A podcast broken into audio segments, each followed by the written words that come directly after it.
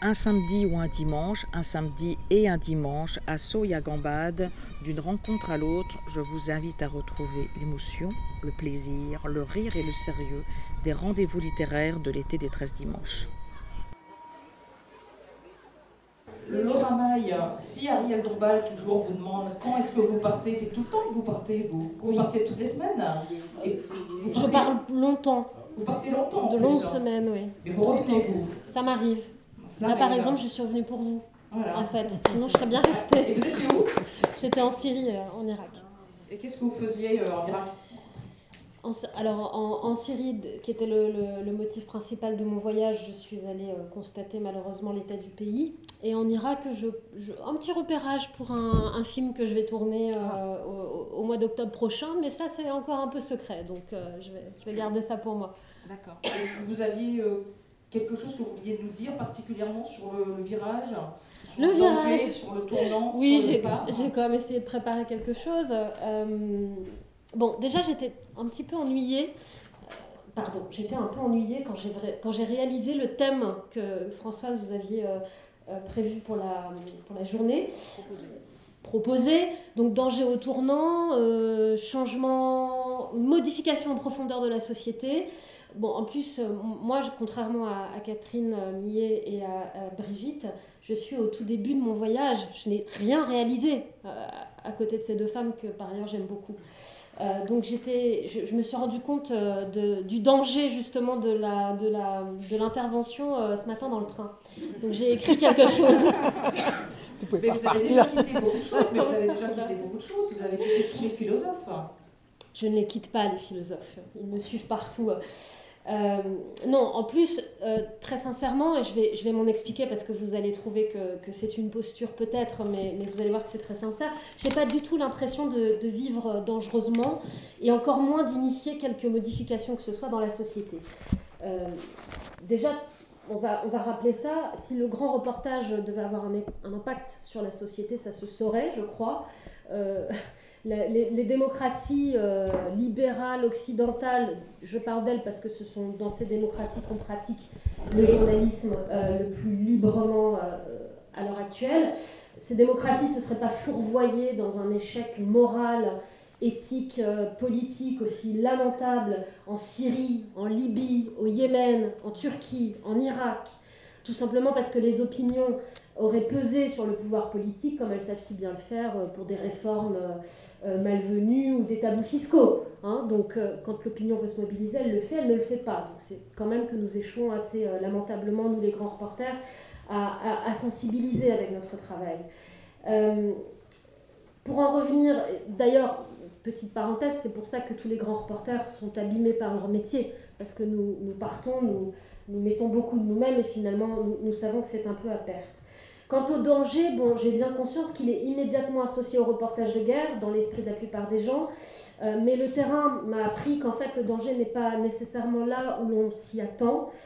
Euh, on me demande souvent, mais c'est pas trop difficile pour une femme seule au Ma- Maghreb ou au Moyen-Orient. Euh, je pense que la- la ques- ce que recouvre cette question, c'est tout un tas de dangers, mais quand même plutôt de, façon très centrale le danger du viol. C'est quand même implicitement ce à quoi tout le monde pense, c'est l'image de, la femme euh, seule, euh, occidentale, perdue au milieu d'une société hostile. C'est ça l'implicite de cette question. Alors, si j'avais le temps, euh, je développerais le cliché de l'homme oriental qui se niche dans, ce, dans cette impensée. Oriental, donc forcément violeur, lorsqu'il se retrouve face à une femme occidentale, elle-même évidemment vulnérable. Euh, L'impensé en question, et pour le dire très vite, euh, réduit l'oriental à l'arabe, euh, donc associé aux musulmans, et effectivement, l'association d'idées, c'est la frustration, la misère sexuelle et finalement le viol. Voilà.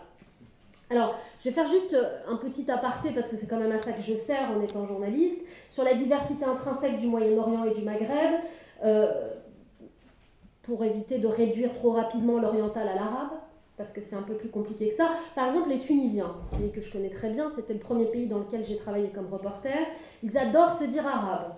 Enfin, si vous regardez une carte du monde, vous vous rendez compte quand même qu'ils sont plutôt africains. Et si vous ouvrez les placards de la cuisine, vous trouvez de la harissa et du couscous. Je veux dire, les Arabes ne mangent pas de piment et encore moins de couscous. Donc, pas des Arabes. et puis, quant au vaste espace qui va de la Turquie au Yémen, du Caire à Ispahan, on y parle le turc, le persan, une dizaine de dialectes turcs et syriaques.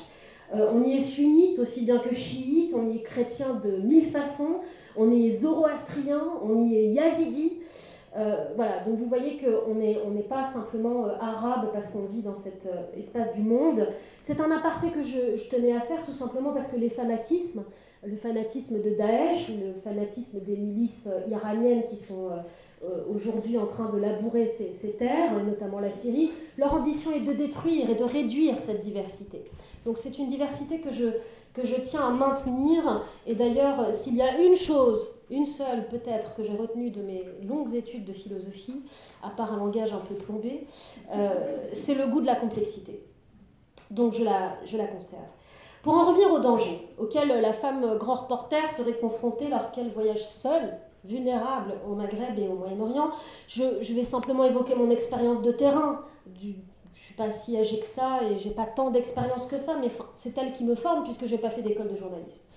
Euh, je ne me suis jamais trouvée dans la difficulté plus de quelques heures. Jamais. Euh, car dans ces cultures-là, et c'est un trait commun que je leur ai trouvé à toutes, malgré leur diversité, euh, on ne laissera jamais une étrangère marcher seule dans la rue sans lui proposer de l'assistance. Jamais. Et comme en plus je ne suis pas une menace, puisque je suis une femme, on est quand même dans un espace un peu machiste. Euh, en général, l'avantage, c'est qu'on m'ouvre la porte des foyers. Et donc, on m'accueille. Et je rentre dans les maisons, euh, ce qui fait que je ne dors quasiment jamais à l'hôtel. Bon, de toute façon, il n'y a plus d'hôtel en général dans les pays dévastés par la guerre. Il en reste parfois. Mais je profite de ce privilège extrêmement rare. Et je pense qu'un confrère homme voyageant seul au Moyen-Orient n'a pas le même privilège. Euh, en tout cas pas aussi naturellement que moi, de vivre chez les gens, de m'approcher au plus près de la réalité intime. Et je vais faire un autre aparté, mais qui éclairera peut-être la suite du propos, parce que vous allez apprendre un peu, un peu à me connaître euh, par cet aparté. Les réalités intimes, c'est ma conception du reportage. Euh, elle m'est peut-être personnelle, quoique je sais que je la partage avec Anne Niva, qui est une grande, grande reporter, qui est mon amie et qui m'a inspirée. Donc je lui rends toujours hommage et j'assume complètement la filiation dans laquelle je me situe avec Anne. Euh, je n'ai rien inventé. Mais aller voir les civils, comprendre comment ces guerres actuelles les prennent en otage, les manipulent aussi. Parce que c'est ça la guerre maintenant. Ce sont souvent des guerres qui prennent les otages en civil entre des forces belligérantes euh, qui s'en servent aller voir les civils euh, et comprendre, euh, porter mon regard sur le quotidien. Le quotidien. Comment les femmes accouchent dans un pays en guerre Comment est-ce qu'elles s'occupent de leur hygiène en période de, règles, quand il n'y a plus rien pour s'occuper de son hygiène de base Comment on assure le, le repas quotidien des enfants quand on n'a quasiment plus rien à manger soi-même Du lait, du pain, des œufs euh, comme on reste une mère donc. Comment, comment est-ce qu'on mobilise de l'espace pour apprendre à lire et à compter quand euh, la préoccupation principale, euh, c'est d'échapper à un bombardement? Comment le couple qui se retrouve dans un, camp de réfugiés, dans une tente de 8 mètres carrés pour des familles de 10 personnes, tout alignées en randonnion à 2 cm les unes des autres, comment fait-on l'amour? Qu'est-ce que l'intimité dans ces conditions? Qu'est-ce que, qu'est-ce que le sentiment amoureux dans ces conditions? Est-ce qu'on le ressent encore? Est-ce qu'il reste accessible dans ce monde de nécessité euh, permanente? Euh, Alors bien sûr, la guerre, euh, c'est aussi des lignes de front et des explosions. Je le sais, on le prime à Bayeux, j'ai des confrères très forts et très virils qui gagnent des prix à Bayeux.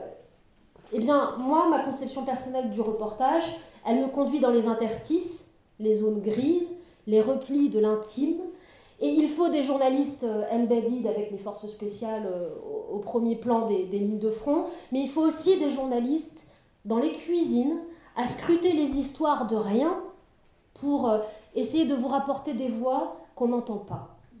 C'est ma conception du reportage. Alors, je reviens à cette histoire de danger.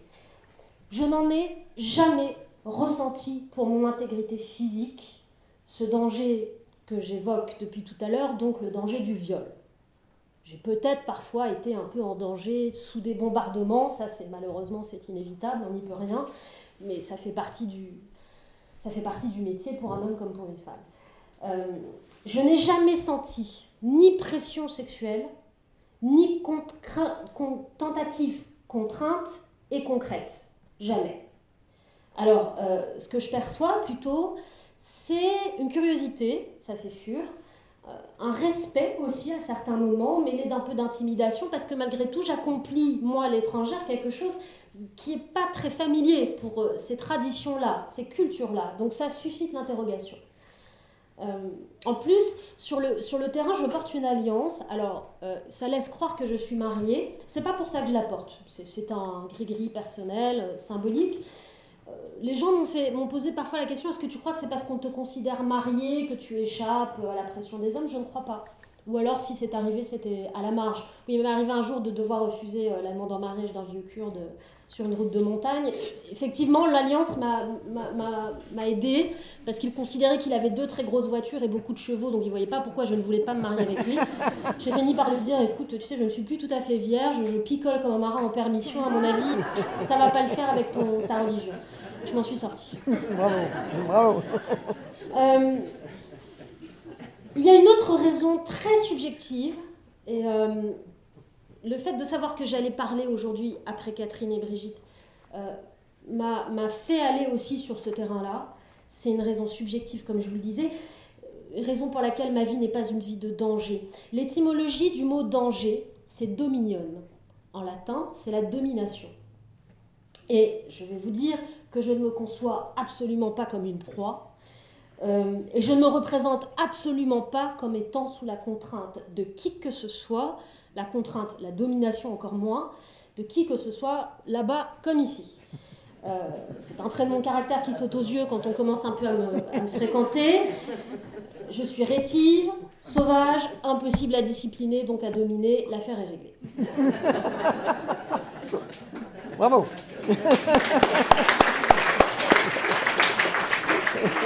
Donc, et, cette aparté-là, je vais la faire très rapidement. Je respecte, j'entends et je conçois MeToo, mais je ne dirai jamais MeToo, alors que j'ai eu mon lot, comme tout le monde, comme 100% des femmes sur cette terre.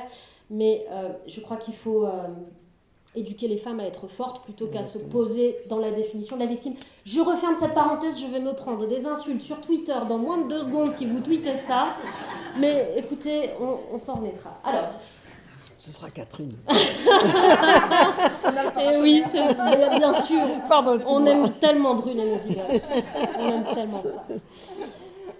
Alors, euh, donc pas de danger, pas l'impression d'avoir quelques liens que ce soit avec la modification en profondeur de la société. Vous allez vous demander qu'est-ce que je fais devant vous aujourd'hui. Euh, donc j'ai réfléchi quand même dans, dans, le train, mais il vaut tard que jamais. Et je, crois pouvoir répondre à cette question en vous racontant une histoire, parce que finalement, c'est mon métier. Mon métier ne consiste qu'à raconter des histoires, et de toute façon, je ne sais faire que ça. Alors, euh, je vais vous raconter cette histoire qui, répondra à cette question. J'ai une amie journaliste en Turquie, et ce que je veux vous dire par là, c'est désespérément drôle, mais c'est la réalité. C'est pas que je me suis fait une seule amie en 4 ans de terrain en Turquie, c'est que c'est tout simplement la seule qui n'est ni en prison, ni morte, ni en exil. Donc il me reste une amie journaliste en, Turquie. Euh, on va l'appeler Sonia. Euh, la première fois que je suis arrivée en région kurdophone, donc c'est le sud-est de la Turquie, je, ne connaissais strictement rien à cette problématique, hormis des choses très théoriques apprises durant mes études pompeuses, donc euh, ça ne compte pas. et j'étais à peine consciente que j'arrivais au milieu d'une guerre. Je n'avais pas compris. Tout simplement parce que les médias n'en parlaient pas et que je suis comme n'importe quel lecteur de presse avant de partir quelque part, je suis tributaire de ce que je lis. Alors comment je suis arrivée dans cette guerre? Eh bien, euh, comme on tire un fil qui dépasse d'une pelote, je le raconte dans mon livre, si ça vous intéresse, vous, pourrez le lire. Euh, Sonia a été ma première interlocutrice, et puis euh, je précise qu'elle était traductrice anglais-français dans une agence de presse féminine et féministe. En fait, la première agence de presse féministe du Moyen-Orient, qui s'appelait Gina à l'époque, avant d'être fermée et que tout le monde soit jeté en prison. Et en fait, Dès le début, euh, je les ai retrouvés dans des bureaux cachés, une adresse clandestine, il fallait faire des tours de pâté de maison pour euh, semer les flics. Enfin, c'était la première fois que je faisais du journalisme comme euh, en résistance, en fait. C'est facile de faire du journalisme quand on est un occidental à Paris. Hmm. Là, c'était autre chose. C'était euh, très exactement début 2016. Et grâce à mes consoeurs qui m'ont tout de suite aidé, qui m'ont tout de suite épaulé, j'ai eu un réseau euh, d'appui dans les villes où je me suis rendue par la suite pendant des mois et des mois de cette guerre, euh, sous couvre-feu. Et euh, malgré les checkpoints, malgré les combats et les bombardements, à chaque fois que j'entrais dans une de ces villes, je pouvais compter sur, sur un support local. Et puis, moi, ce que je faisais en échange, parce que c'est quand même une certaine idée de la solidarité, eh bien, quand j'arrivais quelque part où il n'y avait plus de journalistes de l'agence parce qu'elles étaient déjà en prison, je fournissais les infos, euh, je, jouais moi-même le support finalement pour, euh, pour le reste du réseau. Euh, pour elles, je n'étais pas une journaliste française, j'étais une sœur, parce que c'est leur conception du féminisme, une conception universelle qui traverse les clivages culturels. Donc je suis une femme et je suis une journaliste, je suis immédiatement une sœur. Et moi, euh, moi j'ai appris euh, à faire d'elles des sœurs. Parce que euh, Sonia faisait l'interface parce que c'était celle qui parlait la langue que je pouvais comprendre. mais ce qu'il faut préciser, c'est que comme je suis rétive à beaucoup de choses, j'ai beaucoup de mal aussi avec les affiliations idéologiques. Donc j'étais un peu fâchée avec le féminisme. Euh, et cette expérience de terrain, de sororité, malheureusement aujourd'hui, le ministre utilise ce terme à tort et à travers, mais au-delà de ça, c'est un terme qui peut avoir comme une signification, et en l'occurrence, elle en avait une concrète, une signification de terrain, ce qui est la seule qui vaille pour une journaliste de terrain. Cette expérience m'a permis de m'intégrer en douceur à une communauté de valeurs. C'est ça peut-être aujourd'hui mon rapport au féminisme. Et euh, j'insiste toujours pour dire que je ne fais pas mon travail à partir d'un point de vue militant, je déteste ça.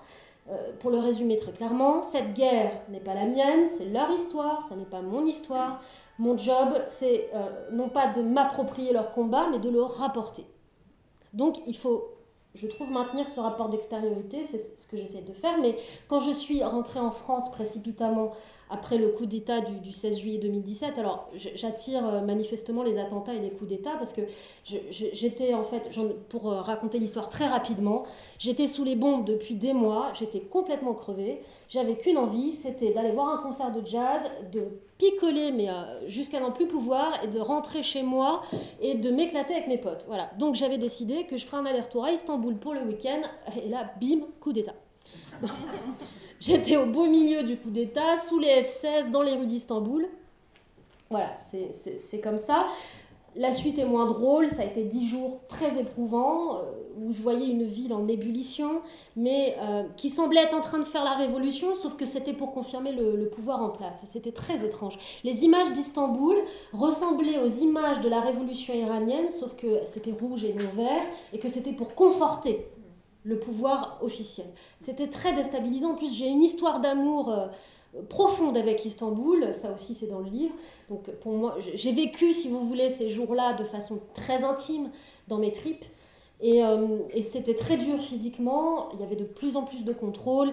Et puis ce qui s'est passé, c'est qu'à un moment donné, j'ai été obligée de partir parce que parce que j'étais plus en état en fait de faire mon travail en assurant ma sécurité.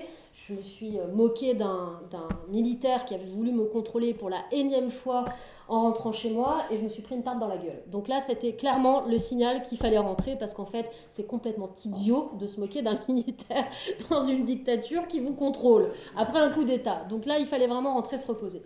Je suis rentrée, j'habite euh, dans une petite maison dans la Drôme sauvage au milieu de nulle part où je me réfugie pour écrire et c'est un paradis. Et moi, j'ai vécu la vague d'arrestations de mes confrères et mes consoeurs journalistes dans les semaines suivantes comme une honte. Parce que j'étais moi chez moi, c'est beau chez moi, c'est, la Drôme c'est sublime, c'est un espace de paix, de quiétude, et je les voyais sur Twitter en direct, se faire saisir le matériel, partir en prison. C'était un déchirement. Alors là, je peux vous dire que la position du reporter euh, au-dessus des contingents, c'est pas mon combat, ça en a pris un coup. Hein. J'ai pleuré tous les jours de cet été, du matin au soir. Du matin au soir. Donc ça a été très dur. Et puis un jour, Sonia m'a écrit sur WhatsApp Et elle, euh, elle me dit, voilà, le bureau a été fermé, le matériel saisi, elles sont toutes éparpillées dans la région, ou en prison, ou en exil. Euh, elle, elle voulait rester à Diyarbakir. Diyarbakir, c'est la, capitale de cette région kurde euh, en Turquie. Et elle, elle travaillait déjà à la prochaine forme que prendrait l'agence, parce qu'en fait, qu'est-ce qu'elles font? Elles changent le nom, elles déménagent, elles changent le site internet, mais elles continuent. Elles continueront, quoi qu'il arrive. Euh, et elle m'a demandé, est-ce que tu peux me citer le titre d'une chanson? Parce que j'ai besoin de me, de me, changer les idées. Et euh, alors je lui ai fait une playlist, euh, For What Is Worth, du Coltrane, du Miles, voilà, mes lubies à moi. Et on a écouté la même musique, elle et moi, euh, elle là où elle était, moi là où j'étais. Et euh, ça a été un moment très difficile émotionnellement pour moi, mais il fallait que je fasse honneur à son courage, donc Évidemment, je n'allais pas m'épancher sur euh, mes états d'âme quand c'était elle qui était exposée au danger. Alors j'ai revu Sonia en mars, j'ai sorti le bouquin, j'ai pas écouté mon éditrice, je suis repartie tout de suite au lieu de faire la promo. Euh, et, euh, et, je l'ai revue et on, a retravaillé ensemble. J'ai fait un sujet sur la, torture dans les prisons turques. Ça a été très dur, j'étais euh, pistée par les flics en permanence. Et euh, le dernier jour, euh, je l'ai regardé partir dans la nuit dans un quartier très, très noctambule de, de Diyarbakir, avec tous ces néons, cette circulation, et, je, me sentais très mal. Et en fait, elle a deviné ma peur. Et ce qu'elle m'a dit, elle m'a dit, tu sais, si je ne suis plus là quand tu reviens, il y aura une autre femme, une autre journaliste, qui aura pris ma place, parce que nous sommes une armée inépuisable. Et ça, ça a été très dur parce que ça dépersonnalise le combat, mais, mais moi, mon amour pour elle, il est, il est personnel, bien évidemment. Donc, euh, moi, je me suis toujours méfiée de l'aura qui entoure le grand reporter. Euh, quand je suis entrée dans le métier, il m'a fallu du temps pour accepter de me dire journaliste. Et quand j'ai commencé d'accepter d'être présentée comme telle, je me suis toujours fait la promesse que je refuserais les récits qui font de nous des héros. Euh, moi, je suis très gênée quand on présente mon livre. C'est arrivé comme euh, euh, un livre ayant été écrit pour défendre la liberté d'informer partout dans le monde. Moi, j'ai un passeport rouge. Et en plus, émis en France. Je fais partie de ces quelques citoyens dans le monde qui ont le privilège absolu de savoir que quoi qu'il arrive, leur gouvernement les fera rentrer. Quoi qu'il en coûte. Généralement des millions. C'est pas une raison pour faire n'importe quoi. Mais ça vous place sur quand même un pied d'inégalité avec le reste de vos confrères et de vos consoeurs qui pratiquent dans le monde. Euh, donc euh, c'est une injustice entre Sonia et moi. C'est une inégalité, mais une injustice fondamentale.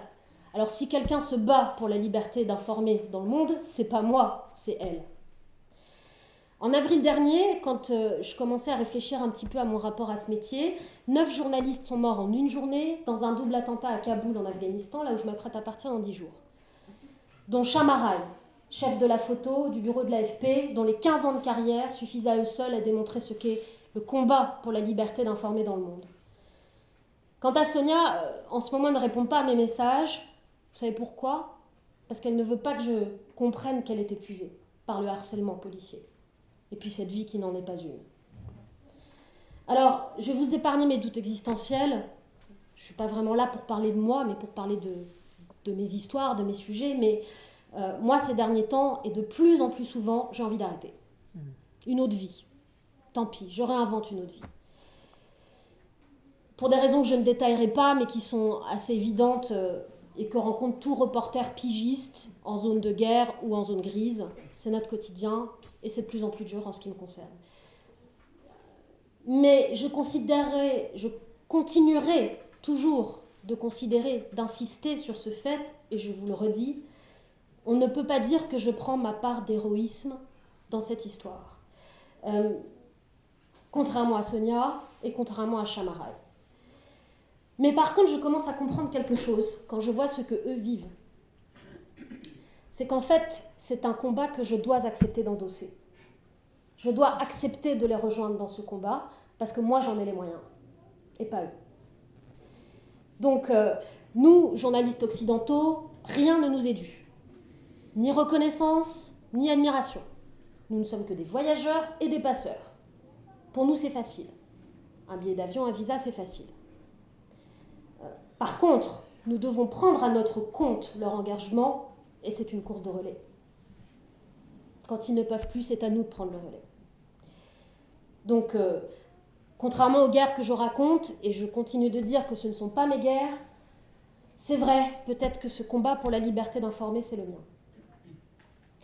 Pour conclure, et je, dois vous faire un aveu, je suis d'une mauvaise foi crasse et je vous ai menti. Enfin, disons que c'est de l'aveuglement volontaire et c'est très classique en psychanalyse, ça s'analyse euh, très facilement.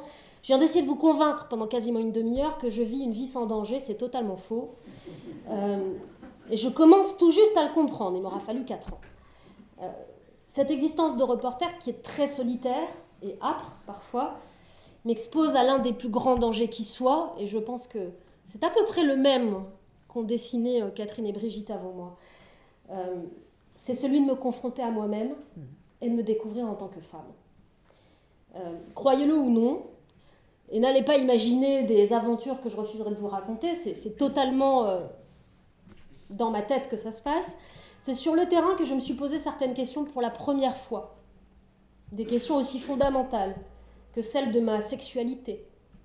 Quand euh, j'ai été draguée par une kurde liée au combat du PKK, qui est un combat dans lequel généralement on n'a pas trop le droit d'avoir des amourettes, mais là pour la première fois de ma vie, j'ai été l'objet des assauts d'une femme.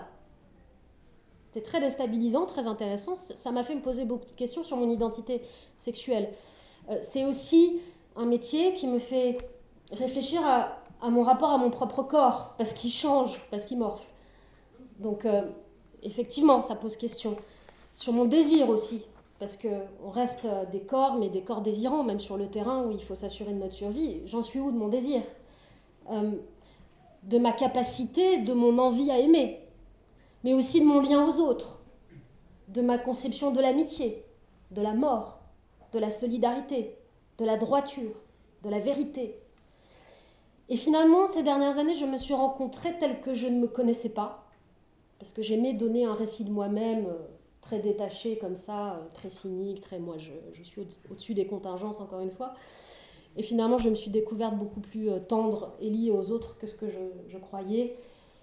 Et imaginez ce que je risque encore d'apprendre dans les années à venir.